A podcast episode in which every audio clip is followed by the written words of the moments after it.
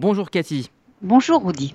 Alors le week-end a été marqué donc pour la neuvième semaine consécutive par des manifestations euh, monstres contre la réforme judiciaire. Elles ne faiblissent pas, au contraire, un record de participation semble avoir été euh, battu. Absolument. Non seulement un record de participation, mais également des manifestations qui se développent dans tout le pays et pas seulement à Tel Aviv, à Jérusalem, à Haïfa, comme on l'avait vu ces dernières euh, semaines. Véritablement, c'est de Elat jusqu'à Kiryat où il y a euh, des manifestations. Maintenant, il faut dire qu'il y a un autre phénomène qui est tout aussi important. C'est que l'on entend de plus en plus des voix au sein même du gouvernement, Roudier. Ça, c'est très intéressant euh, à, l'intérieur du Likoud qui disent qu'il faut aller en direction d'un dialogue, d'une modération de la réforme. Mais ce qui est encore plus intéressant, c'est que même dans l'opposition, il y a une division, alors que jusqu'à présent l'opposition c'était un non catégorique euh, à la réforme. Maintenant, il y a une différence entre le groupe de Yossi Lapid, le parti de Yossi Lapid, qui lui dit non catégorique, pas de dialogue, rien du tout, et des personnes comme par exemple Benny Gantz qui disent la situation actuellement en Israël est dangereuse même pour la sécurité d'Israël.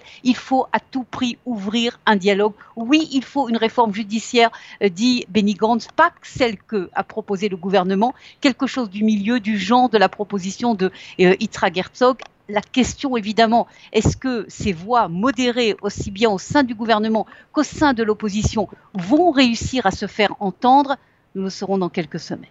Alors, signe hein, de tension dans la société israélienne, les réservistes de Tzahal refusent euh, de se rendre à l'entraînement en signe de protestation contre la réforme du système judiciaire.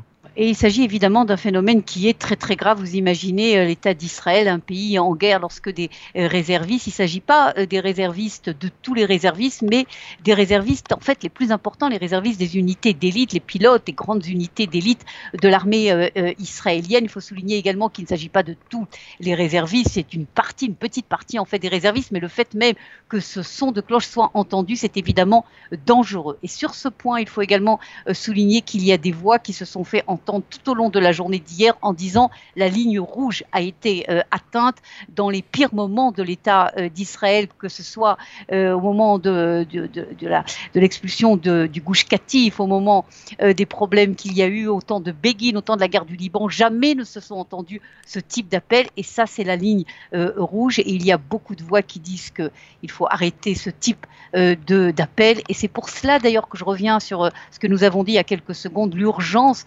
d'arriver à un dialogue entre l'opposition et, le gouvernement. Alors c'est assez cocasse, c'est un autre signe de défiance, cela dit. Aucun pilote d'Elal ne s'est porté volontaire pour transporter euh, le couple Netanyahou à Rome jeudi prochain. Oui, mais là, il y a juste un développement de, ce dernier quart d'heure. En fait, euh, elle a annoncé qu'une solution était en train de trouver et que elle oui, euh, amènera le couple Netanyahou euh, à Rome la semaine prochaine. Alors, autre voyage, celui du ministre Smotrich, Bezalel Smotrich, qui doit se rendre à Washington pour assister à une conférence.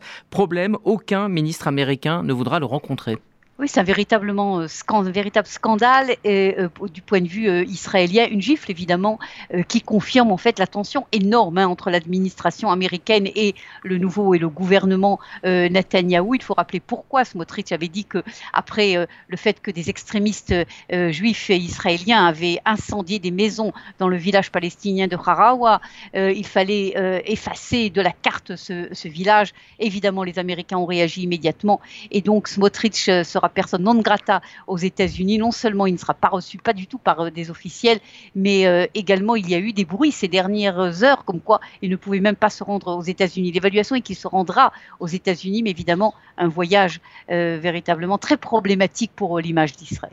Et puis on termine avec ces images qui ont beaucoup choqué euh, en Israël. Le derby entre le Bétar Jérusalem et, et l'Apoel Tel Aviv, le classico israélien, devait avoir lieu donc euh, à Jérusalem. Et les hooligans du Bétar, les Tradition Keepers, euh, se sont rendus à Tel Aviv dans la nuit de samedi à dimanche pour incendier le centre d'entraînement de Tel Aviv. Oui, je crois qu'en effet, c'est un événement qui est un, un, incident qui est très très très grave, évidemment, parce que pas seulement en, tant que tel, mais parce qu'en fait, il symbolise, si vous voulez, le niveau de violence au sein de la société israélienne qu'on ne connaissait pas euh, ces dernières euh, années. Et cet incident très grave était également appelle en fait l'ensemble de, la société israélienne hein, à une réflexion sur euh, mettre un terme à cette violence qui a pris des proportions inacceptables.